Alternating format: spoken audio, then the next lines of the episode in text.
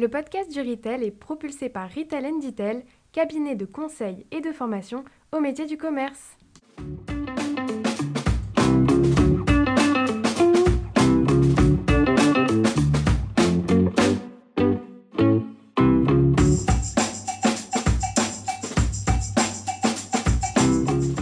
Bonjour et bienvenue sur le podcast du Retail. Je suis Sylvain Audrin, un des artisans de ce podcast dédié au commerce d'aujourd'hui et de demain. Nous sommes un collectif d'experts et de passionnés du retail.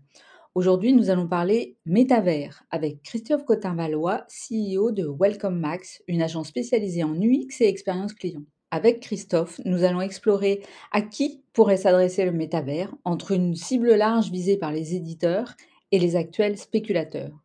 Quels usages dans le retail? D'ores et déjà, c'est le retailtainment qui s'en empare avec le live shopping en événementiel, mais ce peut être aussi une solution pour les marques de luxe ou des marques avec assez de moyens pour recréer des expériences différentes et donc réconcilier branding et performance de vente. Et puis on verra également les problèmes techniques qui se posent, choix des plateformes, interopérabilité entre plateformes, comment faire face à ces mondes persistants avec une présence marque permanente, Comment rendre la plateforme accessible au plus grand nombre Bonne découverte du métavers. Bonne écoute Bonjour Christophe, je suis ravie de te recevoir dans le podcast du Retail aujourd'hui. Christophe, tu es CEO de l'agence Welcome Max, spécialisée dans l'UI et dans l'UX. Alors aujourd'hui, on va parler ensemble de métaverse. C'est vrai que c'est un sujet en ce moment dont tout le monde parle et qui commence à agiter sérieusement le monde du retail. Donc je trouvais intéressant qu'on échange ensemble sur le métaverse. Et puis qu'on échange aussi sur les possibilités que laisse entrevoir ce métaverse et comment peut-être demain il changera dramatiquement l'expérience client, en particulier dans le e-commerce.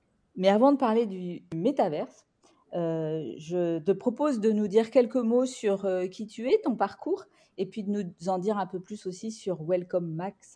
Bah, en deux mots, mon parcours, moi j'ai un parcours assez atypique puisque je suis vraiment un créatif euh, de formation. J'ai fait les arts appliqués, j'ai fait les Gobelins, et puis les Gobelins m'ont proposé une alternance chez IBM. Et donc là, c'est un peu le grand écart entre le monde des créatifs et le monde des consultants. Donc j'ai commencé à travailler dans le web en 98 chez IBM au e-business services. Voilà, donc moi j'ai découvert le, digital par les, grosses plateformes dans le monde euh, du conseil. Et quelques années plus tard, bah, j'ai quitté IBM pour euh, faire un grand euh, jump dans le monde des startups, où j'avais créé ma première entreprise entrepreneuriale. J'avais créé un studio qui avait pour but bah, d'aider les, startups à accoucher de ce qu'on appellerait d'un MVP aujourd'hui. Et c'est là que j'ai été recruté euh, chez Publicis pour monter un pôle chez euh, Business Interactif à l'époque, qui était une des euh, rares grosses agences françaises qui était très forte en tech, en marketing et, et en création digitale. Une expérience qui était surtout centrée sur le e-commerce, puisque Business Interactive qui est devenu Digital, qui a été racheté par Publicis, qui est devenu Publicis Sapient, qui aujourd'hui s'appelle Razorfish, pour ceux qui veulent retracer la généalogie. Donc c'était euh, Carrefour, euh, Auchan, euh, à la page, les boutiques Orange, on a, fait, on a refait ses discounts, bon voilà, les trois Suisses, voilà, vraiment des vrais gros portails e-commerce, comme on aimait bien le dire à l'époque. Et j'ai quitté Publicis dans les années 2010, je crois, pour euh, monter Welcome Max. Partons du constat que sur les problématiques du X, en fait, sur le marché, c'était un petit peu compliqué parce qu'on avait euh, d'un côté des boîtes d'informatique en fait qui euh, appliquaient des méthodologies on va dire un peu préhistoriques sur sur l'ergonomie. Alors de l'autre côté, on avait pas mal de petits studios qui faisaient de la création digitale avec une certaine vision de l'expérience utilisateur très créatif, très sympathique, mais qui n'était pas très orienté performance et qui réfléchissait pas forcément en parcours, en transactionnel, en conversion, euh, etc. Et puis bah, entre les deux, il y avait euh, quelques très grosses agences. Et c'était l'époque euh, où commençaient à émerger des petits studios du X spécialisés. Il n'y en avait pas beaucoup, mais qui souvent venaient du monde du test. et le, sujet du test and learn était un vrai, un vrai problème aussi à l'époque. À nouveau, sur le marché, on trouvait le même type de paradigme. On avait deux extrêmes. D'un côté, on avait les instituts de, de sondage et d'opinion donc qui était quand même assez loin des problématiques d'ergonomie, de parcours client, de fonctionnel, et qui ne savaient pas finalement euh, faire des tests. Ils faisaient vraiment plus des focus group, des enquêtes où on demande aux gens ce qu'ils pensent et non pas on n'observe pas ce qu'ils font. Et puis de, de l'autre côté de l'axe, à l'opposé, on avait à nouveau ces acteurs issus du, du, monde logiciel avec des paradigmes de tests ergonomiques très avec des protocoles assez lourds, ce que j'appelais en rigolant hein, les, les ergots relous, dans le sens où c'était difficile d'appliquer ces paradigmes-là des problématiques euh, marketing euh, et e-commerce. Euh, donc je me suis mis à, mettre en place euh, des méthodos euh, issus bien sûr de ce qui se faisait aux États-Unis. Et donc j'ai monté un, une offre d'études et tests sur une méthodologie, sur des livrables types qui visaient à bah, remettre la vision utilisateur finalement au centre du projet pour pas avoir une vision trop technique ou trop marketing. Et puis c'était le début de l'agilité, etc.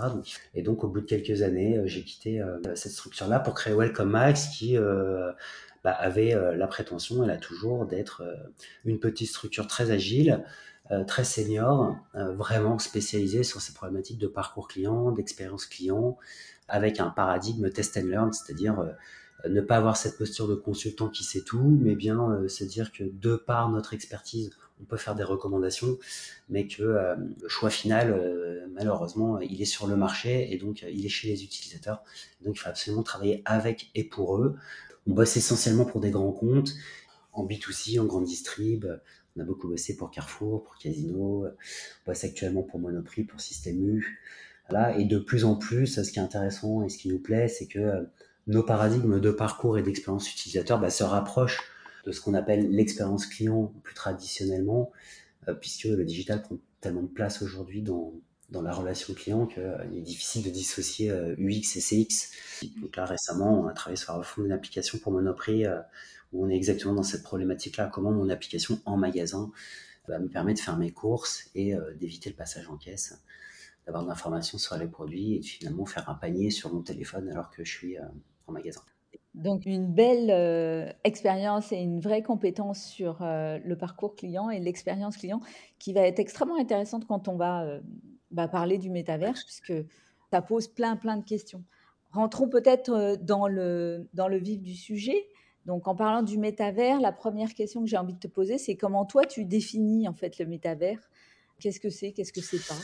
Moi, ma définition, elle repose sur trois trois dimensions principales. Hein. La première, c'est euh, le paradigme d'un monde persistant virtuel, euh, dans lequel on peut avoir euh, de la réalité augmentée, de la R, de la VR, ce type de, de, rendu, donc plutôt, plutôt immersif, plutôt 3D, mais déjà immersif parce que persistant. Ça, c'est le premier point.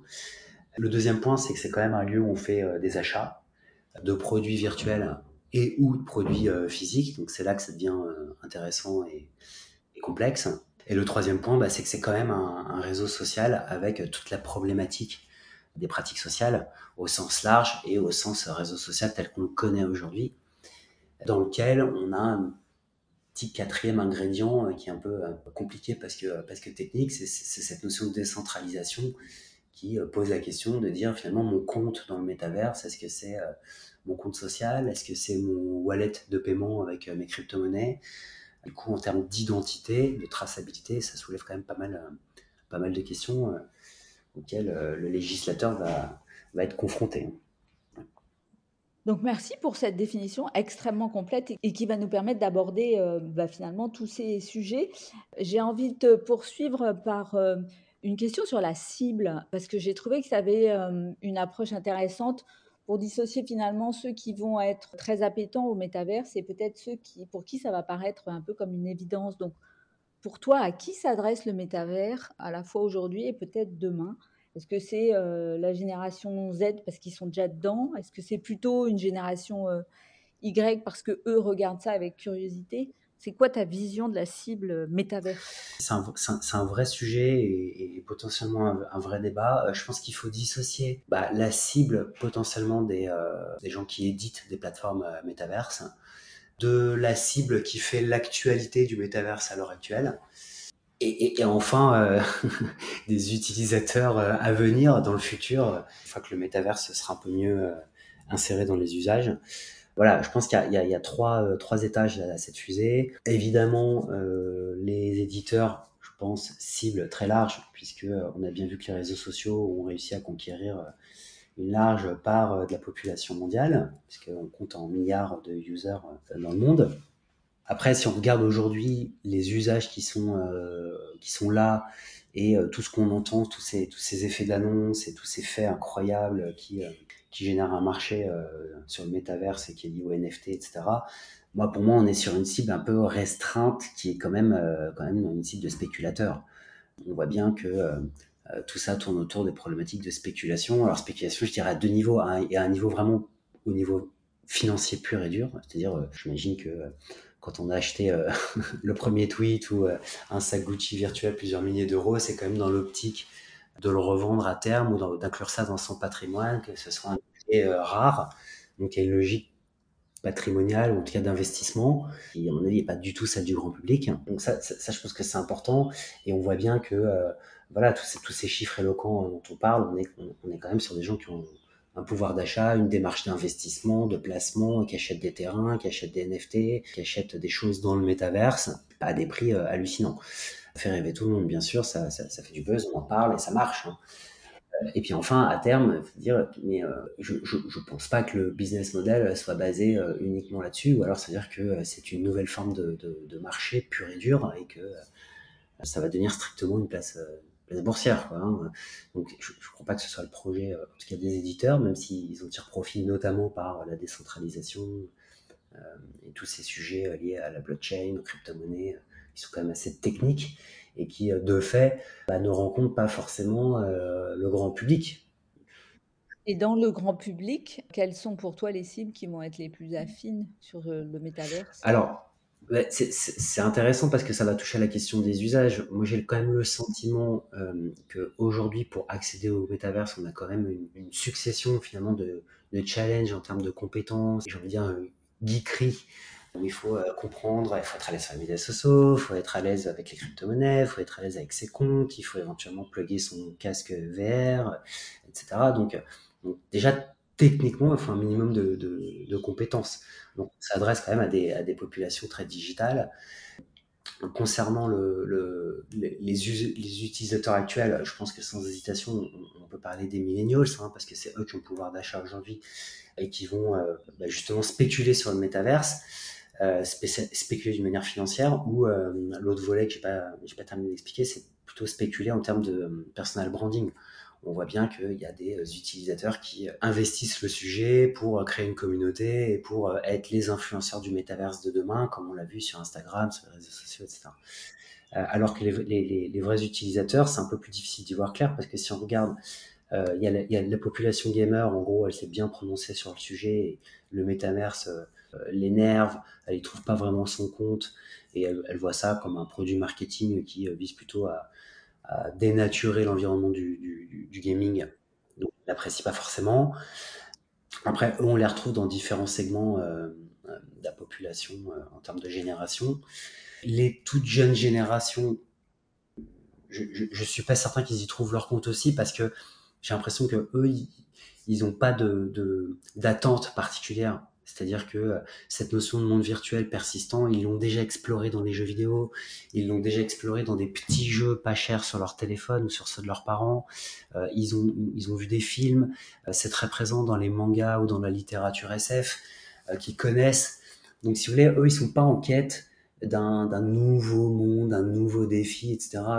ils sont presque déjà blasés. Je vois même les plus jeunes, hein, pour eux, c'est presque normal le fait que ce soit tout en 3D ça les impressionne pas quoi. Ils ont vu ça depuis qu'ils sont tout petits dans les dessins animés, euh, les réseaux sociaux, ils ont grandi avec et, pour le meilleur et pour le pire, mais pareil, ça, ça, les impressionne pas. Le e-commerce, ils y sont avertis aussi puisque depuis qu'ils sont tout petits, leurs parents leur achètent des baskets euh, en ligne. Voilà, donc après il nous reste euh, la génération Z. On voit bien que ce qui, ce qui motive aujourd'hui les médias et toutes les prises de parole sur le métavers, c'est cette notion d'opportunité on y voit des opportunités techno, donc potentiellement business, un nouvel espace, etc. Euh, eux, ils, ne sont pas non plus dans, ces préoccupations-là, je pense. Donc, euh, eux, ils vont l'utiliser si c'est fun, si c'est marrant, si ça crée euh, de la hype. Ce que j'appelle la hype, hein, si c'est si c'est à la mode, si c'est branché. Et je pense que c'est ça qui marche avec eux. Après, en termes de pouvoir d'achat, à nouveau, c'est pas eux qui vont acheter des sacs Gucci sur le métaverse. Ils vont peut-être acheter des petits sacs dans le vrai monde, parce qu'on voit bien qu'il y a des jeunes qui trouvent le moyen de s'équiper avec des produits de luxe. Hein. Mais dans le métaverse, il faut quand même avoir un sacré, un sacré portefeuille pour aller dépenser plusieurs milliers d'euros dans de l'équipement d'avatar, ce qu'ils font peut-être même pas déjà sur les jeux vidéo au quotidien. Donc là, ça nous renvoie au début de notre discussion sur les usages. Quels sont les usages qui vont émerger? Je suis pas sûr qu'on va se faire des collections de sacs Gucci ou, Chanel ou autre euh, en ligne. Par contre, je pense que dans le dans un usage plus événementiel où euh, on est au bon moment, au bon endroit, où on, dispose des bons contenus, et où il est facile d'acheter un petit accessoire pour son avatar euh, qui est sympa de la même manière que je vais m'acheter une petite tenue pour la soirée d'anniversaire de samedi, euh, je, je me ruine pas, et on est complètement dans bah, les paradigmes sociaux de représentation, de communauté, de, hype. Et ça, je, trouve que les, les communicants sur le métaverse sont quand même bien compris, Aujourd'hui, on voit bien que c'est plutôt la dimension événementielle qui marche dans le métaverse. Donc, tu as commencé à, l'évoquer. Euh, une des grandes questions euh, avec le métaverse, c'est à, quoi ça sert et quel rôle on peut, lui donner. Et euh, toi, en tant que spécialiste du e-commerce, quelle place tu peux imaginer que le métaverse prenne dans un parcours client, par exemple, de e-commerce? C'est une très bonne question. Euh, je m'interroge beaucoup sur le sujet. Donc, à nouveau, ça va être une problématique euh, d'usage. Hein. J'ai. Bon, j'imagine pas la grande distrib euh, faire succès dans le métaverse.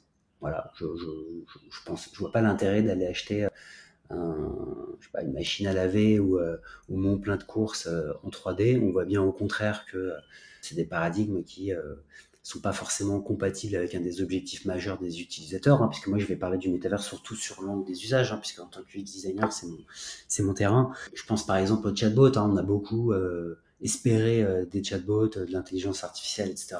Bon, on voit bien dans les faits que le, soufflet retombe, parce que tout simplement en termes de paradigme d'usage, euh, c'est quand même beaucoup plus chiant de poser 12 questions à un robot stupide qui comprend pas ce que je raconte quand je veux réserver une chambre d'hôtel, euh, plutôt que de faire trois clics sur Booking.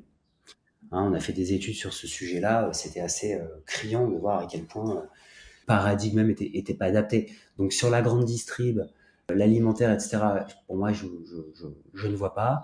À moins d'y créer une dimension événementielle, type, à nouveau, hein, on revient beaucoup à l'événementiel, type téléachat, voit émerger, hein, il y, a, y, a, y, a, quelques beaux use cases du live shopping qui s'installerait dans du métavers. ça oui, mais vous voyez, on est sur une dimension événementielle. Donc on n'est pas sur un catalogue immense. Euh, je vais pas y passer des heures, je vais pas faire mes courses. peut-être je vais y passer une heure, mais parce que c'est mon activité de la soirée avec mes copains, on va, on va rigoler, on va passer un bon moment.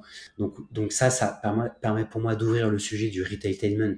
C'est-à-dire que oui, acheter en s'amusant euh, dans un cadre événementiel atypique, euh, original, avec euh, des exclusivités, un temps limité, ça peut générer une audience et, effectivement de l'achat. Mais pour moi, on est clairement dans le retailtainment, c'est-à-dire j'achète en m'amusant, je m'amuse en achetant, et la frontière devient floue. Après, il y a le sujet des marques premium. Je pense que le metaverse peut être un lieu d'expression pour, pour des marques très premium ou pour des maisons de luxe qui n'arrivent pas aujourd'hui dans le web tel qu'on le connaît, finalement, à retransposer leurs valeurs leur singularité, leur démarche créative dans le web tel qu'on connaît aujourd'hui et n'arrivent pas à allier euh, performance et branding. Hein, on a bien vu que les sites e-commerce ces dernières années se sont extrêmement standardisés, épurés, et que finalement la dimension contenu euh, et branding s'est beaucoup effacée. Moi, je, je, je parie qu'on va avoir un gros retour et que ça va se rééquilibrer. Hein, il y a très longtemps, les premiers sites euh, des, des, des, grandes maisons étaient des sites euh, avec beaucoup de contenu, avec du rich media, avec des vidéos, etc. Mais c'est vrai qu'on comprenait pas grand-chose. Et puis les concepteurs imaginaient que j'allais passer une heure et demie à regarder euh, des contenus interactifs sur le site de, je sais pas qui, Lancel, Chanel ou, Longchamp. On a bien vu que c'est pas trop ce qui intéressait les clients, surtout dans un paradigme d'achat. Ils veulent de l'information produit. Les produits, ils les connaissent globalement par ailleurs. Il y a les médias qui jouent leur rôle, il y a les magasins. Donc ils veulent acheter vite, simplement, de un service. Le métavers, ça peut être une alternative pour ces maisons-là qui euh, pourraient avoir un autre lieu d'expression qui était devenu plus euh, Instagram hein, ces derniers temps où là on avait des contenus plutôt créatifs, amusants, qui permettent de créer, du lien, diffuser des choses qu'on a du mal à, rentrer dans les cases d'un site euh, d'un site e-commerce, en tout cas d'un site flagship. Le métavers peut être un lieu, un lieu d'expression, je pense, pour, pour ces marques-là. Donc, à nouveau avec cette dimension événementielle, ou sur certains marchés où il est difficile aux clientes d'accéder à l'offre parce qu'il y a peu de boutiques qui sont loin, on peut être sur des territoires immenses, hein, je pense à la Chine entre autres, où il faut faire quand même plusieurs milliers de kilomètres peut-être pour aller voir ces produits et vivre une expérience luxe. Donc je pense que le métaverse, en tout cas j'imagine que les, maisons de luxe, les, quelques projets que j'ai pu voir passer sur le sujet, se poser ce type de questions-là, se dire comment est-ce qu'on peut offrir une expérience à nos clients qui sont loin de nos boutiques, que l'on n'arrive pas forcément à mettre en place sur les sites e-commerce pour des raisons euh, de structurelles, hein, de coûts, d'organisation, de, refonte, de time to market, etc. Donc une souplesse dans les réseaux sociaux. Est-ce qu'on pourrait pas retrouver dans le métaverse un lieu qui permettrait de faire ça? Et ce serait des maisons qui ont les moyens aussi de créer de toutes pièces une expérience, un lieu, un espace qui soit à la hauteur de leur, ADN, de leur ambition et de leur, mode d'expression. Ce qui ne sera pas le cas des marques plus, euh, plus modestes, des marques plus mainstream, euh, qui vont probablement pas avoir euh, les budgets pour recréer from scratch une boutique virtuelle incroyable avec du personnel sur place qui peut m'accueillir, m'orienter, me présenter, répondre à mes questions et être aux petits soins finalement de manière virtuelle avec moi. Euh, comme elle le serait dans, dans une boutique. C'est intéressant parce qu'il y a quelques années, on parlait beaucoup de réenchanter l'expérience client en magasin. Et j'ai l'impression que là, ce que tu décris, c'est réenchanter l'expérience client online. Oui, tout à fait. Et en particulier pour les, pour les marques de luxe qui effectivement cherchent de la créativité. Donc en fait, toi, tu imagines euh, un flagship totalement virtuel, une boutique totalement virtuelle avec des clients et avec euh, du personnel à, l'intérieur de ces flagships? Tout à fait. Ouvert 24-24, euh, avec des événements, euh, je sais pas, des concerts, des expositions, etc. Je pense que c'est, ça va être le, médium qui s'y prête.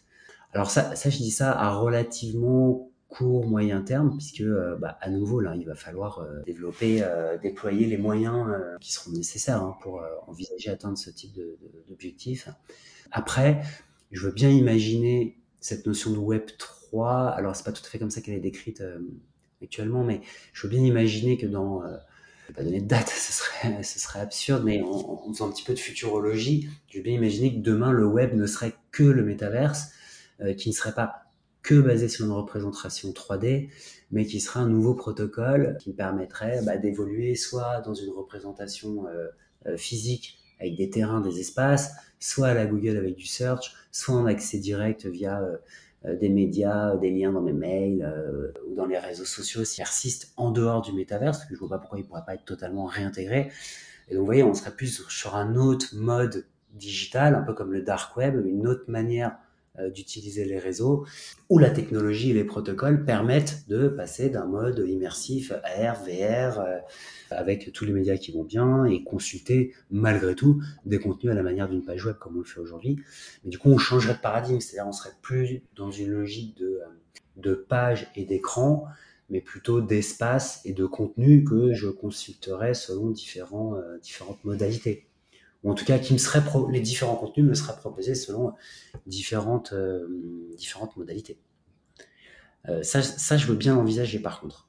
Donc un nouvel espace, un, ouais, un nouvel espace et une nouvelle façon de, de consommer du digital. Exactement.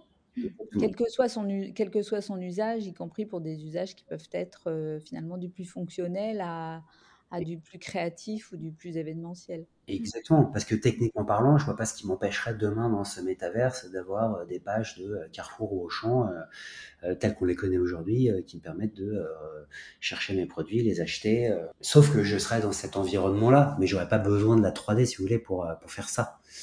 Mais néanmoins, tout pourrait être regroupé dans cet environnement.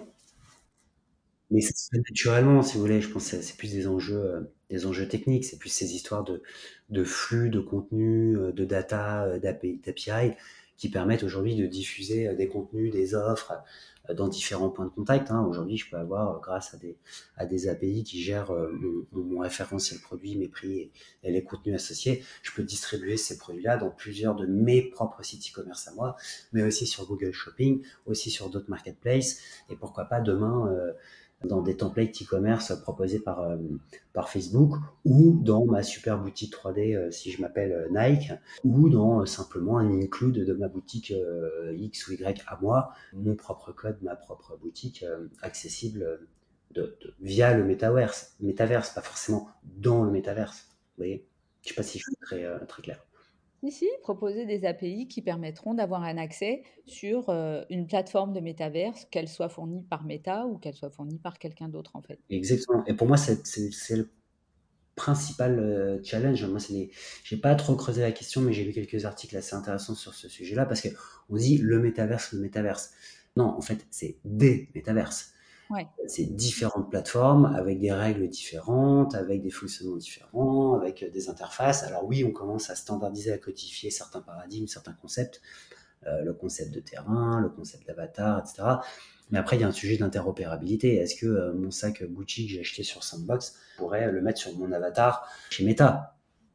Ça, c'est un vrai, problème, ça. Et évidemment, qui définit aujourd'hui la guerre des Gafa est bien ce sujet de comment dire, d'environnement euh, pas forcément propriétaire d'un point de vue technique, mais en tout cas qui est euh, euh, chasse gardée de la marque. Et même si on voit bien qu'il y a des passerelles qui se font parce que les usages sont là, bah, on essaye de rester captif ces users, ces dans, son écosystème.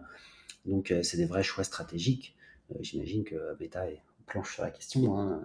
il y a peut-être déjà des, des, communiqués. Hein. Est-ce que je me log avec mon compte Facebook? Est-ce que je me log avec mon wallet? Une fois que je suis logué avec mon wallet, est-ce que j'ai le même compte qui peut euh, basculer sur différents, euh, différentes plateformes, différents métaverses? Est-ce que mes achats, s'ils sont associés à mon wallet, techniquement, ils sont compatibles avec ces différentes plateformes et je peux donc euh, exhiber mon, sac Gucci ou mon jogging Loem dans différentes plateformes, techniquement parlant Voilà, ça, ça, je pense, c'est des questions qui vont bah, compliquer la tâche des annonceurs parce que ma super boutique que j'ai réalisé sur la plateforme X, est-ce que je peux la répliquer sur mon terrain de la plateforme Y ou est-ce qu'il va falloir que je la reconstruise de A à Z? Alors, passons effectivement à la dimension euh, technique avec des, enjeux qui sont quand même à la fois importants et puis qui ne sont pas encore euh, tous maîtrisés et sur lesquels les annonceurs ont, assez peu de compétences. Alors, euh, si, on voulait synthétiser, quelles sont, les, difficultés finalement que les annonceurs rencontrent comment s'y prendre pour pas se tromper C'est quoi les questions qu'il faut se poser? Comment on choisit une plateforme, par exemple? Je pense que oui, en tout cas, il va falloir se poser des questions pour choisir euh, sa plateforme. Alors, à mon avis, déjà, il, y a, il, va y avoir un vrai sujet sur l'audience des plateformes. On parlait tout à l'heure des cibles. Bon, on sait bien qu'on n'a pas la même audience sur Facebook que sur Instagram, que sur Snapchat, etc.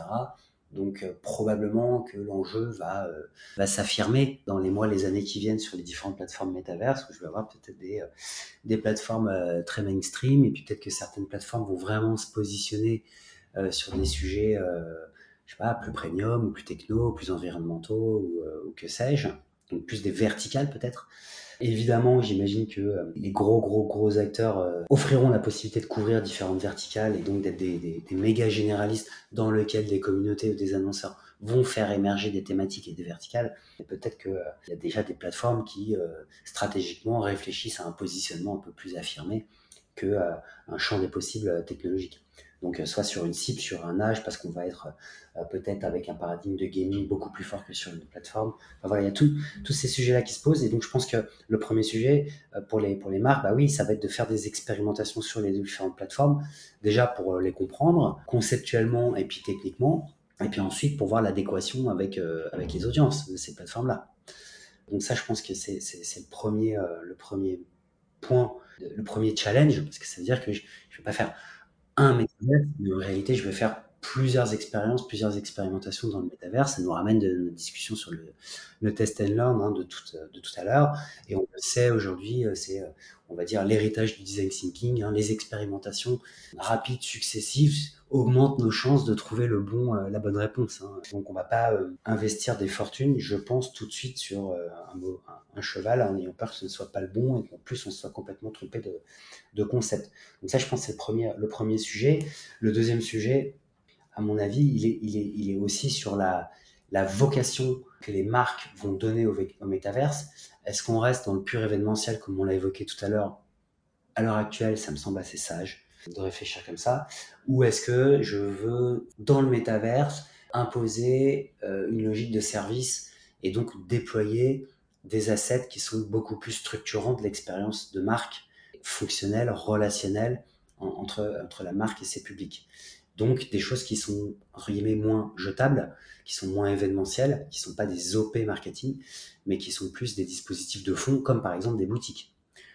Mais on peut aussi faire des boutiques éphémères, ce qui pareil me semble plutôt euh, intéressant dans un premier temps pour les, pour les annonceurs, dans une logique d'expérimentation, bah oui, effectivement, d'être sur du pop-up, sur de l'éphémère, ce qui permet de tester et de s'affranchir de toute la complexité euh, e-commerce qu'on connaît tous en termes de logistique, supply chain, paiement, euh, disponibilité des produits, euh, référentiel, contenu associé aux produits. On a déjà, on voit déjà aujourd'hui les distributeurs comme les marques avoir beaucoup de mal à alimenter en contenu produit, hein, je parle en produit technique ou visuel, produit dans leur propre site e-commerce ou euh, chez les principaux distributeurs. Donc euh, je pense que la marche est assez haute pour euh, aller créer des boutiques digitales au, standard des usages e-commerce d'aujourd'hui dans le métaverse. Donc ça va pas se faire en une fois, ça me paraît assez, assez évident. Et puis peut-être le dernier gros, gros challenge que j'y vois, c'est que réussir, je pense, dans le métaverse, ça fait quoi notre premier entretien? Je sais pas si tu te souviens, mais ça, pour moi, le métaverse impose aux marques, elles se prennent en frontal, en fait, toutes les disciplines du digital en même temps. Puisque à la fois, on l'a évoqué par définition, enfin selon ma petite définition, on, s'expose au paradigme d'un monde persistant, très inspiré du gaming. Donc ça, les marques savent pas trop faire et elles ont expérimenté ça avec les sites et les boutiques. Mais bon, c'est assez statique. Oui, sur les réseaux sociaux, je suis pas sûr que toutes les marques aient des community managers 24-24 ou des hotlines 24-24 sur euh, leur chatbot ou leur, module de chat pour interagir avec, euh, leurs audiences. Voilà, donc il y a quand même cette problématique du monde persistant. C'est-à-dire que je le quitte à 20h, je reviens à 6h du matin, il s'est passé des choses, ça a évolué. Alors, pas forcément beaucoup, mais euh, voilà, le paradigme du persistant. Ou mes copains, ont peut-être fait la fête toute la nuit. Euh, et je les retrouve à 6 heures du mat quand euh, eux euh, rentrent de fête, vous voyez. Un peu comme quand on a travaillé tôt le matin et qu'on croise des, des fêtards qui rentrent de fête. Ou les éboueurs qui terminent leur tournée de la nuit. Il y a cette notion voilà, de, monde réel finalement persistant. Il y a ça, il y a cette dimension bien sûr sociale. Donc, qu'est-ce que ça veut dire une expérience sociale dans le métaverse? Complémentaire aux, aux, plateformes existantes et aux usages existants. Il y a bien sûr le e-commerce avec bah, tout ce qu'on vient d'évoquer, hein, des paradigmes de paiement, euh, etc. Il y a tout, le volet euh, acquisition de trafic, exposition, euh, marketing. Comment est-ce que je fais venir les gens dans mon espace ou dans mes espaces métaverses Bien sûr, derrière, il va falloir analyser tout ça.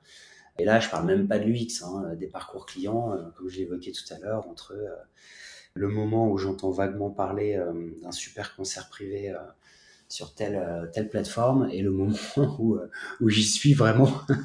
j'ai réussi à y être. J'ai réussi à y être. Hein, on rigolait tout à l'heure hein, sur les sujets d'imprimante. Hein. Ouais.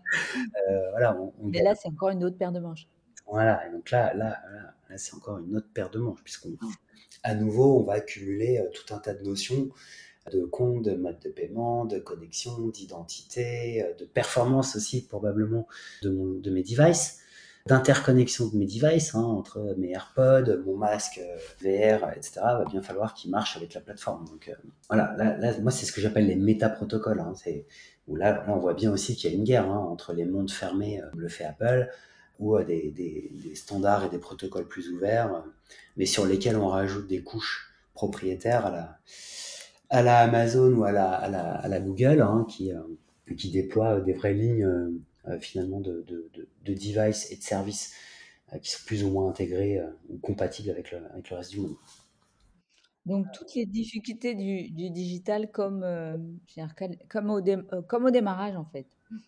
Ouais, tout à fait. Alors je pense que ouais, alors ça c'est ça, ça c'est un autre vrai sujet parce que j'interviens aussi parfois dans des, des, des formations, des clusters d'innovation pour aider un petit peu les marques à à, secouer le cocotier et à passer euh, pas mal de projets au checker pour, pour faire émerger des concepts et, euh, et essayer de les définir et de les, les, cadrer. Oui, ça c'est un sujet sur lequel l'air beaucoup de dire attention, euh, si on regarde l'histoire du, du, du, digital, qu'est-ce qu'on a fait? Ah, il y a eu un truc qui s'appelait Internet. Bon, bah, il faut faire un site internet parce qu'il faut y être. Ah oui, mais qu'est-ce qu'on met dedans? Bah, On ne sait pas, on verra, mais euh, on y va. Ok, on fait un site internet. Après, ah tiens, il faut un site e-commerce. Mais qu'est-ce qu'on va vendre dedans? Les mêmes produits, une partie du catalogue? Bah, On ne sait pas, on y va, faisons-le. puis après, il y a eu les, réseaux sociaux. Ah, il faut être sur Facebook. Ok, il faut être sur Twitter. Qu'est-ce qu'on met dedans? Qui va s'en occuper? On ne sait pas, on verra. Après, il y a eu les, les, versions mobiles des sites. Après, il y a eu les apps où à chaque fois, on a eu tendance à euh, finalement euh, créer une nouvelle branche, une nouvelle euh, expression, une un nouveau projet en silo des autres, à côté des autres, on a aligné finalement des expérimentations, des initiatives euh, qui, qui, qui, étaient nécessaires au stade de l'initiative pour aller euh, justement faire des expérimentations. Je pense que c'est le cas aujourd'hui, c'est ce qu'on vit là sur le métaverse. Les marques font des petites initiatives, des expérimentations. Donc de fait, elles sont plutôt événementielles et je pense que c'est assez sage de l'assumer dès le départ. Voilà, mais donc moi je passe ma, ma, ma vie de professionnel à accompagner des annonceurs qui doivent rationaliser leur dispositif parce qu'ils ont fait que aligner des briques fonctionnelles, soit, comme on l'évoquait avant, euh, une brique mobile, une brique web, une brique app, une brique ceci, une brique cela, une brique bot, euh, une brique chat, euh, une brique paiement, une brique identification, etc. Et finalement, on passe notre temps à essayer de coordonner ces différentes briques dans une vision humaine, utilisateur, pour pas dire consommateur. Donc là, le risque, bah, il est là, hein, c'est de, de, recréer à nouveau une nouvelle brique comme ça sur le, sur le métaverse, qui soit absolument déconnecté du reste de, de, l'organisation. Donc dans une logique d'innovation, c'est très bien parce que ça permet de mettre en place des choses et d'aller vite, mais il faut bien garder de, dans le cap, bien garder le cap, pardon, de l'expérience client, des parcours clients qui doivent être, comme on le sait tous, fluides, sans couture, cohérents, homogènes, faciles, simples, etc. Voilà. Et donc, je vois bien que la tentation est grande, à nouveau, de redéployer des nouvelles verticales, des nouvelles briques comme ça qui sont complètement découpées, décorrélées du reste euh, du monde. Sauf qu'aujourd'hui, euh, on a l'air des API. Et donc, grâce aux API, bah, on peut euh, faire ces expérimentations en se branchant sur la colonne vertébrale euh, de l'organisation et donc euh, réfléchir avec un peu plus de, pérennité et pas être tout de suite, pas être strictement dans le jetable. Faire des expérimentations jetables, oui, mais il va falloir vite que les, annonceurs questionnent ces, sujets-là. Sinon, ça va leur coûter un bras, et puis c'est surtout le, time to market, ça va prendre. C'est la complexité générique qui prend un temps dingue après à, à, dénouer. Donc on assume euh, aujourd'hui euh, l'expérimentation, le test and learn pour se faire un peu une religion, mais assez vite il faut se poser la question de c'est quoi la stratégie finalement de la marque, aussi pour éviter euh, des investissements qui sont déjà importants Tout à fait. et qui vont se cumuler au fil des, des, expérimentations. Et puis regarder un peu comment la technologie et finalement les plateformes vont aussi offrir des possibilités un peu plus plug and play avec un peu, avec un peu plus de facilité finalement. Tout à fait, mais alors pour, pour, le meilleur et pour le pire. Puisque justement sur le sujet du e-commerce, j'imagine que les éditeurs ont déjà euh, pensé ou sont déjà en train de mettre en place des espèces de templates de boutiques dans lesquels finalement j'ai plus qu'à réinjecter mes, mes, mes, produits. Donc pour le meilleur et pour le pire, parce que si je vends euh, des coques de téléphone virtuels, des avatars, bon bah effectivement, euh, ça peut très bien fonctionner, et ça fonctionne d'ailleurs, hein, puisqu'ils ont leur propre shop qui permet de faire ça, donc c'est finalement des logiques de marketplace. mais si les marques veulent déployer leur propre boutique, bah on, on, retombe dans l'effet template. Donc pour certaines marques, c'est très bien, pour d'autres qui ont des besoins spécifiques de par la nature de leur activité, bah ça, va être, ça, va être compliqué. Et puis surtout, il y a certaines marques qui n'auront pas les moyens de faire du sur-mesure, mais ne pourront pas non plus s'épanouir dans des choses très très très formatées et avoir exactement la même boutique que mon concurrent ou, euh, mon voisin. Même si aujourd'hui, euh, sur les sites e-commerce, parfois on peut, on peut, se poser la question, puisque souvent il suffit de changer le logo, euh, et ça marche. On est bien chez les concurrents, juste en changeant le logo. Ah on parlait des marques de luxe. Les marques de luxe, par exemple, vont avoir envie de créer leur propre, leur propre identité. Et d'ailleurs, en parlant d'identité, on a parlé un peu dans, dans notre conversation précédente du X, mais aussi du Y. Et j'ai trouvé ça intéressant parce que je trouve que les premières expériences euh, métaverses, elles sont aussi un peu troublantes, parfois par le style. Euh, on, est dans un style qui est très jeu vidéo, très Twitch. Et, euh, et, je, voulais savoir quelle était ta vision. Est-ce que, est que finalement le métaverse va aussi imprimer un changement de style et un changement d'UI dans l'expression du digital? Bon, je pense que le, le métavers va plutôt cristalliser euh, des tendances actuelles et peut-être les propulser, mais c'est pas le métaverse qui va les créer. La preuve, c'est que, comme tu le disais très bien, voilà, on voit bien que c'est déjà très inspiré de choses qui existent des jeux vidéo, donc qui existaient déjà. Alors probablement que euh, la volonté euh, donc d'être très mainstream et d'avoir des, des, populations très larges vont amener les éditeurs à un petit peu moins à simplifier finalement et à, à vulgariser les piliers de l'expérience du gamer pour les rendre un peu plus accessibles. Parce que euh, on voit bien qu'aujourd'hui, si moi, moi j'ai lâché les jeux vidéo il y, a, longtemps déjà, et à chaque fois que j'essaie de faire un retour, bon bah la, courbe d'apprentissage, elle est, elle, est, elle est trop dure, elle est trop longue. Il faudrait que je passe beaucoup trop de temps dessus pour euh, être au niveau de mes, euh, amis qui eux n'ont jamais arrêté de jouer et qui aujourd'hui s'éclatent.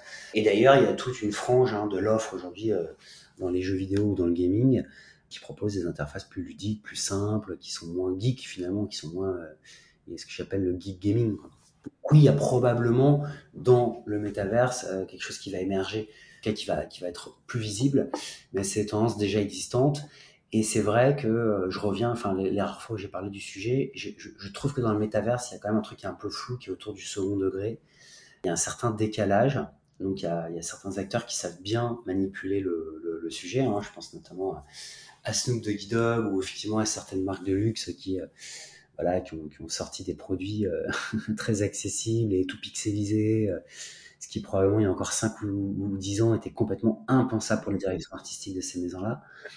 Euh, mais le rendu 3D est, toujours un problème pour, pour les maisons de luxe et pour beaucoup de marques très premium qui ne trouvent pas finalement leur, leur compte. C'est pas satisfaisant, c'est pas à la hauteur d'un d'un vrai shooting avec une direction artistique totalement maîtrisée comme ils savent très bien le faire. Euh, donc ce que je veux dire par là, c'est que il y a quand même un esprit euh, qui émerge, qui est qui est très euh, quand même très second degré par exemple et qui va bien justement aux générations Z.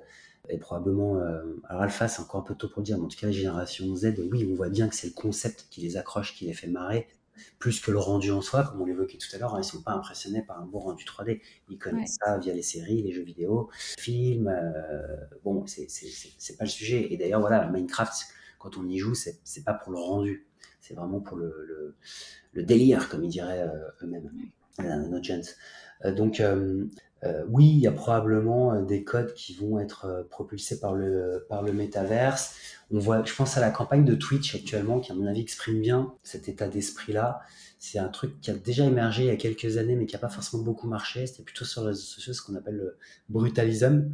Ce, ce, ces, codes graphiques qui sont euh, que je qualifierais d'un peu punk. Euh, basiquement, si on voit la pochette des Sex Pistols, Nevermind the Bollocks, voilà, c'est un fond jaune fluo, des, du papier découpé dans les journaux pour écrire des, des, lettres, et puis un coup de surligneur rose fluo. Voilà, donc on est complètement dans le second, voire euh, troisième degré pour des punks. Hein, les punks qui sont pas trop fluo, ils sont plutôt trash, dark, etc. Donc voilà, on, c'est cette capacité à se moquer, à disturber les codes, à mélanger les genres, et euh, ce métissage en, crée quelque chose de nouveau, mais qui est quand même assez brut. Un peu comme l'art brut, hein, vous voyez, on est sur des choses très, euh, voilà, brutes, des matières fortes, euh, du copier-coller un peu, un peu trash. On n'est pas dans le, le, pixel parfait avec des petits effets mignons, etc., etc. Parce que c'est drôle, parce que c'est euh, parce que c'est nouveau, parce que c'est décalé, parce que voilà, je vois ça émerger. Je pense que c'est plutôt le métaverse est un outil dans lequel il est facile de manipuler ces codes-là. Et d'ailleurs, codes-là, ils étaient probablement, euh, ils ont probablement émergé justement parce qu'ils étaient faciles à, à manipuler. Hein. Il y avait déjà, quand j'étais en école d'art, on, rigolait déjà un petit peu sur le graphisme brut. Euh, c'est un peu la même histoire que le rap. Hein. C'est je fais des samples finalement, je les, je les accole, puis je les mixe, et puis de, de, de, cette pratique-là naît un style. Donc je pense que ce style-là va plutôt conquérir le métaverse plutôt que l'inverse, et c'est une manière de contourner les contraintes de rendu qui sont malgré tout pas encore pas encore au rendez-vous. Même si on peut faire des choses incroyables aujourd'hui dans le web, hein, en OpenGL, il y a des rendus incroyables. Et il y a des agences qui sont très fortes pour faire ça. Alors justement, quels sont tes, euh, tes exemples préférés dans les différentes expérimentations qu'on a vues un peu à droite à gauche? Est-ce qu'il y a des choses qui t'ont particulièrement marqué et que tu trouves euh, réussies? Ah, il y, a, des trucs qui m'ont fait marrer et qui vont justement dans, la continuité de ce qu'on vient de se dire. justement parce que on, est, on, est, un peu borderline. Je pense à Snoop Doggy Dog, je pense à, à Heineken qui vend une bière virtuelle sans alcool, mais qui existe aussi dans le monde réel.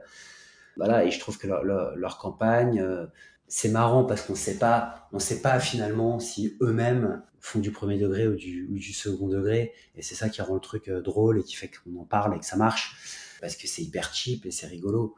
Voilà. Après, ce qui m'intéresse plus, moi, c'est des, euh, des expérimentations qui donnent du sens à la techno, j'ai envie de dire euh, au métaverse, au potentiel du métaverse. Parce que avoir des, euh, des vidéos en 3D d'un avatar qui me raconte que la bière sans alcool est super et qu'elle est disponible. ouais, c'est fun, 5 minutes. Quoi. Dans le métaverse, ça sert pas à grand chose. On aurait pu le faire sur YouTube. Et d'ailleurs, moi, je l'ai vu sur YouTube. Euh, vous voyez, on n'avait pas forcément besoin du métaverse et de tout ce qu'on a euh, intégré dans notre définition. De la même manière, on pourrait avoir du métaverse sans crypto-monnaie ou sans NFT. Ça marcherait aussi finalement. C'est juste que les opportunités offertes par ces technos-là sont, intéressantes. Et donc, je pense que ce qui va faire que le métaverse rencontre des publics un peu plus, euh, un peu moins geeks, un peu moins spéculateurs, mais plus euh, j'ai envie de dire, des gens euh, normaux, c'est le fait qu'il va permettre de faire des choses qui ne sont pas possibles dans le réel. Mm-hmm. Et souvent, les, les, innovations qui fonctionnent, c'est ce qu'elles ont permis finalement. Euh, regardez Amazon, regardez Alibaba. Mm. je peux faire mes courses en abolissant les frontières du temps et de l'espace. Je peux acheter un produit qui vient de l'autre bout du monde et être livré, peut-être pas dans la journée, mais être livré très très très très très vite. Ça, c'était pas possible avant et donc là, l'opportunité techno a permis que ces usages deviennent des réalités, que ces use cases existent et que ça devienne un usage parce que j'ai énormément de bénéfices à ça. Pourquoi certains concerts ont marché dans le métaverse? C'est probablement parce que euh, ça permettait très facilement de créer, enfin très facilement entre guillemets, hein, mais ça, ça permettait de créer quelque chose qui n'était pas possible dans le réel ou en tout cas avec des coûts pas du tout comparables, et en termes d'audience, d'y accéder d'une manière qui n'est pas possible dans le monde réel, parce que je peux voir de près, alors que dans la librairie, j'aurais peut-être pu acheter qu'une place très très très très loin, et j'aurais vu de tout petit mon, personnage qui avait des flaps qui sortaient des mains, euh, je l'aurais vu de tout tout petit. Euh, là, j'ai pu le voir euh, la taille qui m'intéressait. Alors peut-être que demain, on monétisera aussi les, places D'ailleurs, c'est peut-être déjà le cas, hein, j'avoue que j'ai pas, pas creusé la question.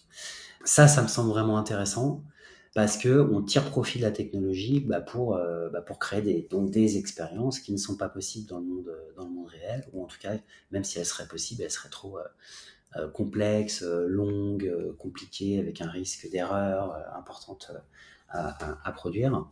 Et je, trouve qu'il y a une expérimentation qui me semble moins intéressante, c'est celle de Manchester City. J'ai déjà parlé euh, par ailleurs dans d'autres interviews, mais je pense que ça, elle est intéressante pour cette raison-là. C'est-à-dire qu'ils sont en train de modéliser donc euh, le stade, euh, mais le vrai stade physique dans le vrai monde serait donc équipé de, capteurs et de caméras très, très performantes qui permettraient de reproduire dans le métaverse finalement un match avec le point de vue qui m'intéresse puisque j'aurais accès aux X caméras. Alors ça, c'est probablement la partie la moins intéressante parce que euh, s'il ne faisait que ça, si le projet n'était que ça, je suis pas sûr qu'il marche.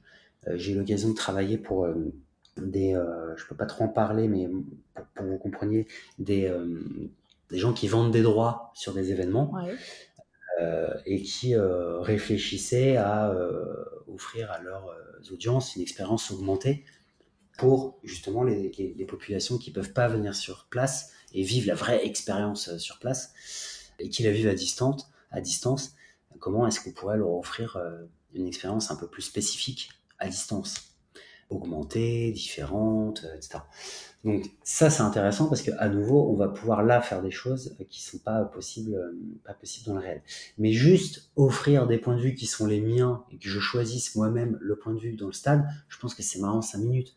Parce que les gens, le, si on prend l'exemple d'un match de foot, bon bah, euh, l'action elle se déplace beaucoup sur le terrain et il y a un métier génial qui s'appelle euh, la production, euh, qui justement le boulot de la boîte de prod qui fait la captation, eh bien c'est d'avoir les bons points de vue et d'offrir aux téléspectateurs le meilleur point de vue sur l'action en temps réel au bon moment. Et parce qu'ils savent faire, c'est leur métier et ils pilotent les 17 ou 25 caméras qui sont sur place qui font ça.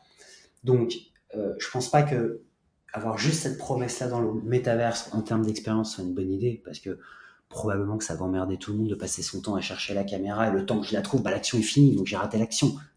Donc c'est pour ça que la, la, la, la production s'en occupe à ma place et c'est très bien ainsi. Il sera difficile de faire mieux. Par contre, euh, revoir euh, des actions sous un certain angle, c'est moi qui décide.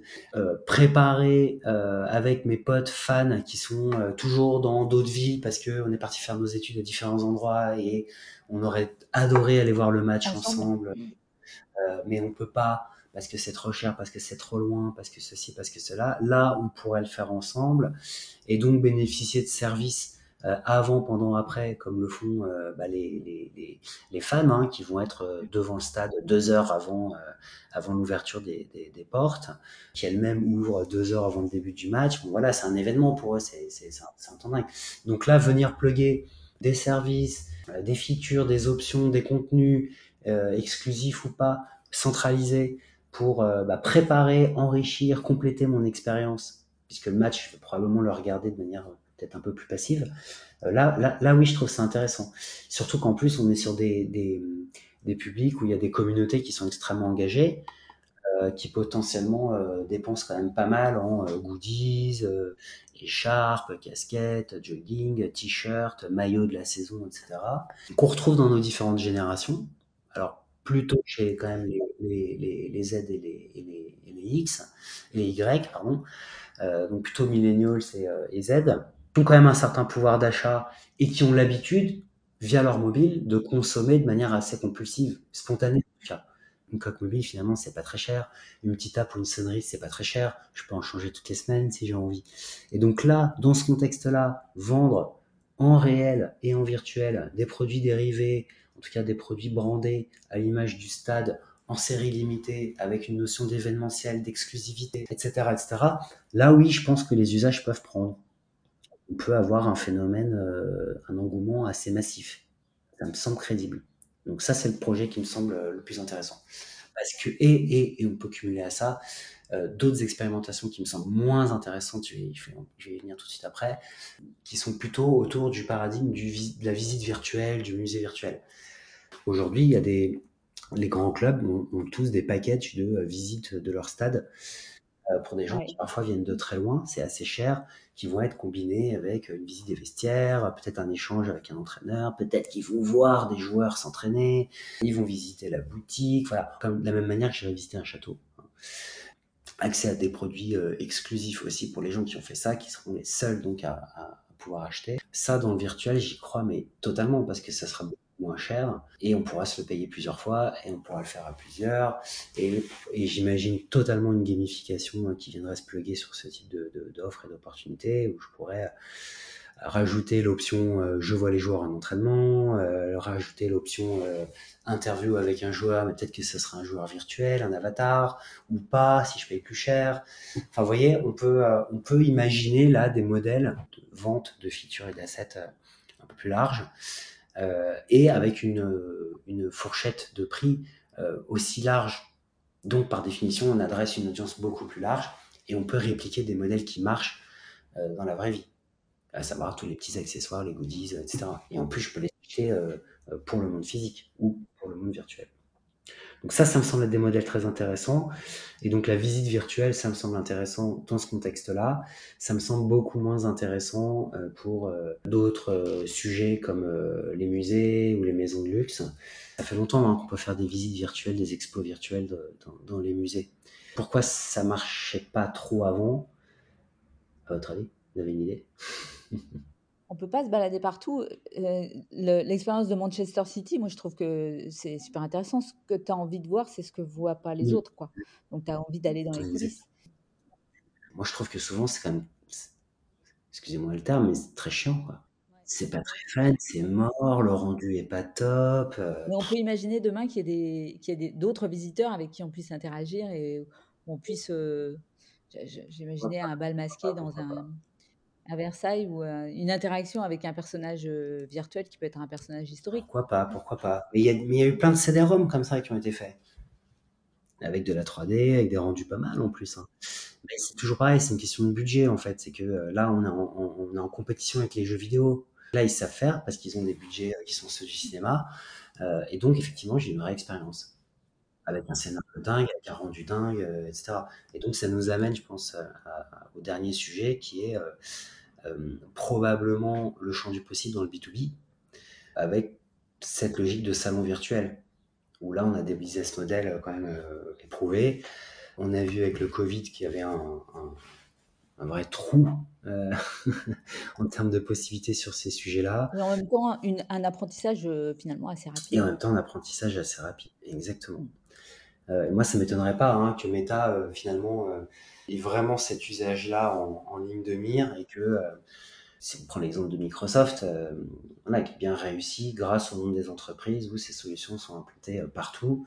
On sait que Facebook Workplace pour les entreprises est quand même un, succès bon, ça, ne m'étonnerait pas que euh, on, ait une vraie stratégie pour le coup sur ce sujet-là et que euh, tout le, battage médiatique actuellement sur le, métaverse euh, ne soit que la face visible de l'iceberg. Parce que là, j'ai besoin d'AR et de VR pour faire des formations à distance, pour voir des produits que je pourrais pas voir en vrai. Je peux louer du matériel pour tout mon personnel pendant une semaine qui serait peut-être inclus dans mon abonnement euh, au salon X ou Y, je peux faire du networking, il y a toute la dimension sociale qui est là. Là, là, on cumule en fait tout, euh, bah, tous ces paradigmes et tous ces, tous ces sujets très digitaux, et en plus, il y a, un vrai besoin. Moi, j'avais une amie qui avait organisé, euh, qui avait utilisé une plateforme de salon virtuel pour, pour les étudiants. elle s'occupe de la communication de plusieurs écoles. Bon, c'était un peu laborieux, quoi. C'était pas l'outil était qu'on voyait bien que c'était encore très, très techno.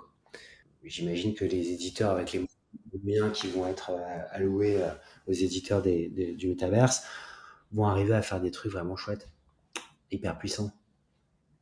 Donc un gros, un gros avenir sans doute dans le B2B, et c'est vrai que si on se souvient euh, de la présentation de Meta au départ, c'était une présentation de salon virtuel. Mmh. Ouais, et puis ils ont, ils ont, ils ont, ils ont racheté plusieurs boîtes hein, qui tournent autour euh, de cette problématique de conférences euh, virtuelles, virtuelles, en tout cas augmentées. Hum, donc ça, ça, ça, me semble être euh, un, un, lieu d'expérimentation intéressant, d'autant plus que, comme on le disait tout à l'heure, les, les, innovations, elles prennent parfois sur des, des secteurs là où on les attendait pas. Par exemple, la réalité augmentée, l'AR et la VR, bon, c'est quand même fou de se dire que euh, ça, aujourd'hui, les usages sont dans l'industrie et dans l'information dans l'industrie. Euh, alors qu'on imaginait tout ça dans nos salons euh, pour vivre des expériences immersives, etc. Et, mais le, à nouveau, la marche, elle est, trop haute pour les marques, pour, puisqu'on est en rivalité avec les, jeux vidéo. Par contre, dans le cadre de la formation, c'est vraiment utile d'avoir un rendu 3D qui en plus existe déjà, puisque côté industrie, euh, il existe pour que ce soit produit, cette représentation 3D, euh, pour apprendre à manipuler, réparer, installer une pièce très compliquée, euh, aller opérer, je sais pas moi, dans un sous-marin que je peux pas faire facilement dans, le monde réel. Donc on répète en virtuel ces scènes-là, et de la formation au sauvetage. Euh, voilà, je pense que là, sur ces sujets-là, on a bien vu que ça, ça, prend, ça a pris, ça met du temps, mais ça a pris. Et on les attendait pas du tout là, les usages. Donc après le e-learning, le metaverse euh, learning, bah, pourquoi pas. où on pourra associer le geste bah, tout à fait. à la 2D. Comment tu vois l'avenir en termes, euh, on a parlé pas mal d'opportunités, mais en termes de risques? Et, et, on parlait ensemble aussi de la dimension éthique en fait du métaverse. Donc c'est quoi les risques que tu imagines euh, demain autour de ces univers, autour de ces usages? Ouais, je pense qu'effectivement, c'est un vrai sujet aussi. J'en vois deux là spontanément. Déjà, le premier, c'est un sujet média. Qu'est-ce qui me dit que mon terrain, que j'ai payé une fortune pour faire euh, Manchester City, ne sera pas totalement mal placé demain parce que les modèles euh, médias des éditeurs auront évolué et que la porte d'entrée qui fait que ce terrain coûte très cher aujourd'hui ne sera plus la même demain et que mon terrain que j'ai payé très très très cher n'est plus du tout bien passé et donc je vais devoir renforcer moi mes coûts médias pour être euh, pour être visible. Ça, je trouve que c'est un vrai euh, point d'interrogation. Hein, c'est tout le sujet des algorithmes Google, de la publicité ciblée sur Facebook. Euh, voilà, ils changent les règles quand ils le souhaitent et ça vient bousculer l'écosystème derrière. Hein. Donc les règles des plateformes en fait. Ouais, là, il y, a un, il y a un vrai. euh, et c'est pour ça qu'il faut travailler avec des, des, des stratèges, des gens qui réfléchissent à tout ça en amont pour prendre, euh, pour prendre des bonnes décisions avant d'investir les sommes qui sont, qui sont investies. Donc j'imagine que c'est le cas dans certains cas. Puis il y a des sujets sur lesquels on n'aura pas de réponse, donc on peut que faire des hypothèses. Mais c'est déjà très important de les faire et de nourrir la réflexion avec, plutôt que de ne pas en, pas en faire du tout. Euh, Ça, je pense que c'est le premier point. Après, je pense que le choix des plateformes, bah pareil, hein, ça va être un vrai challenge parce que qu'est-ce qui nous dit que demain euh, Sandbox ne va pas euh, se cracher?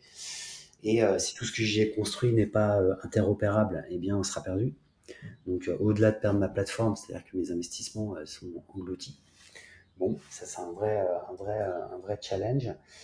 Et après, le choix de la plateforme, je pense qu'il est aussi, est aussi important parce que qu'est-ce qui nous dit que, alors, fait, récemment, mon fils m'a harcelé pour que j'accepte de lui télécharger un jeu. Alors, il m'expliquait, ouais, c'est comme Minecraft, mais en mieux parce que tu es dans une ville et tu peux choisir des voitures et tu peux avoir toutes les voitures que tu veux et, c'est trop bien, tu vas voir et tout, s'il te plaît, papa, je le veux. Je dis, pourquoi pas, regardons euh, le descriptif. Et donc, la promesse du jeu, qu'est-ce que c'était? C'était un truc absolument terrible, puisque la promesse, c'était découvre un endroit où tu pourras faire tout ce que tu veux. Tu pourras conduire les plus grosses voitures, acheter toutes les armes, même les plus rares et les plus puissantes, et euh, gagner de l'argent en obéissant aux ordres des barons On de la mafia. dans. Ah ouais, mon fils, il a 9 ans. Donc, Ah oui, euh, bah oui. Aujourd'hui, c'est déjà, ce qui- c'est, c'est, c'est déjà un peu ce qui se passe hein, dans GTA ou dans, dans d'autres, euh, d'autres plateformes qui sont, qui sont plutôt des jeux au départ, mais qui sont finalement déjà des métaverses, puisqu'il y a déjà une dimension sociale. Il y a des, il y a, il y a des groupes d'ados euh, qui passent euh, leur nuit dessus. Et qu'est-ce qu'ils font? Bah, Ils font la même chose qu'en bas de l'immeuble euh, quand ils se retrouvaient. C'est-à-dire sans contrôle parental. sans contrôle parental. Ils tchatchent, ils zonent, euh, ils s'envoient des vannes, euh, ils essayent de rencontrer d'autres personnes pour euh, draguer, pour rigoler, euh, pour faire les cons, euh, comme ils diraient. Sauf que en fait, euh, en fait, ça zone et ça deal.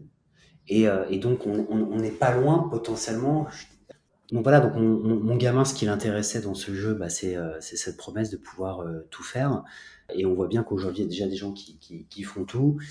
La question que je me pose, moi, c'est est-ce que euh, Hermès a envie de euh, côtoyer euh, euh, Footlocker que demain, dans le métaverse, euh, en termes d'audience et de, de pratique, est-ce que euh, demain, une plateforme qui n'a pas réussi à identifier et à contrôler certaines pratiques, qui pourrait, de mon point de vue, être vite assimilable à ce qui se passe sur le dark web, hein, puisque euh, avant que le législateur euh, aille euh, bien euh, euh, contrôler et, et les moyens de contrôler euh, ce qui se passe dans ces espaces qui sont potentiellement infinis, hein, parce que Ouais. tant qu'on a du disque dur et, euh, et de la capacité de calcul, on peut créer du pixel carré euh, à vendre. hein.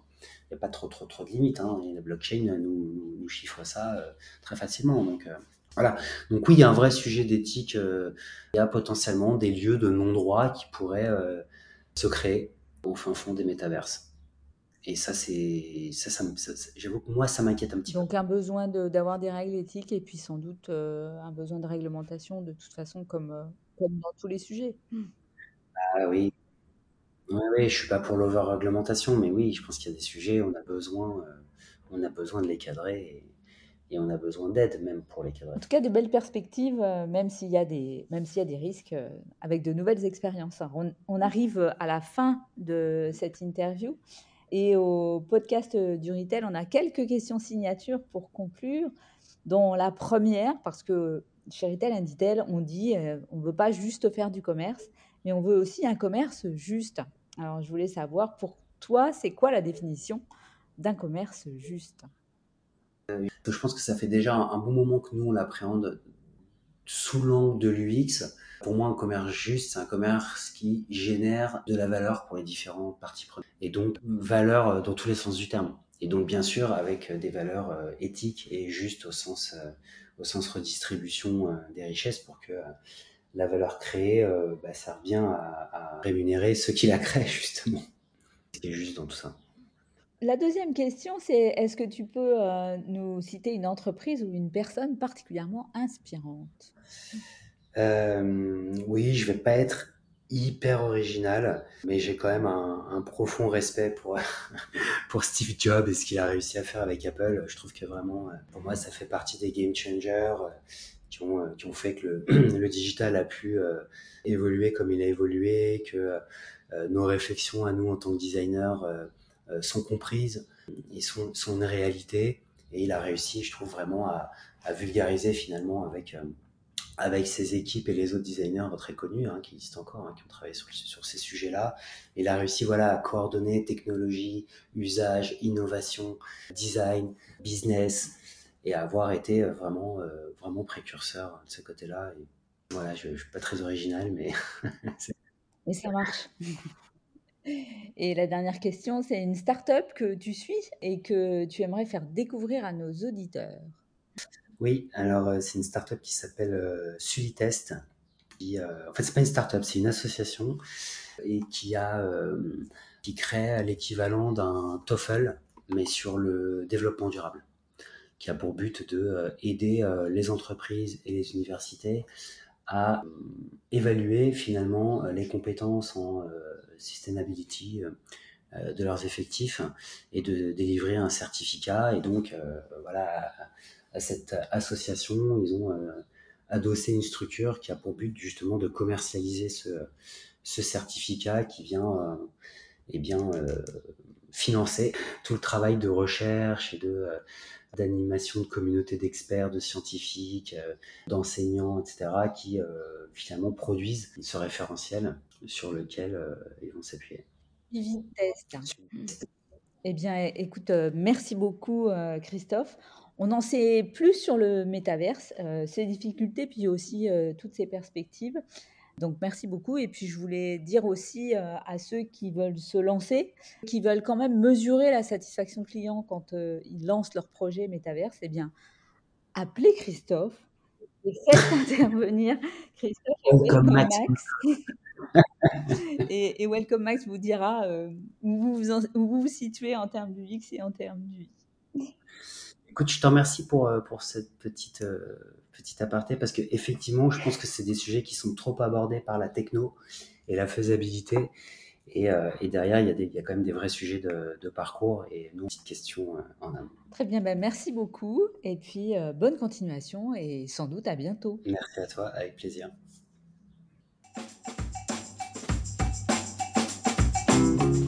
Vous avez aimé ce podcast? Alors abonnez-vous au podcast du Retail laissez-nous un commentaire et ajoutez 5 étoiles. Et retrouvons-nous sur les réseaux sociaux.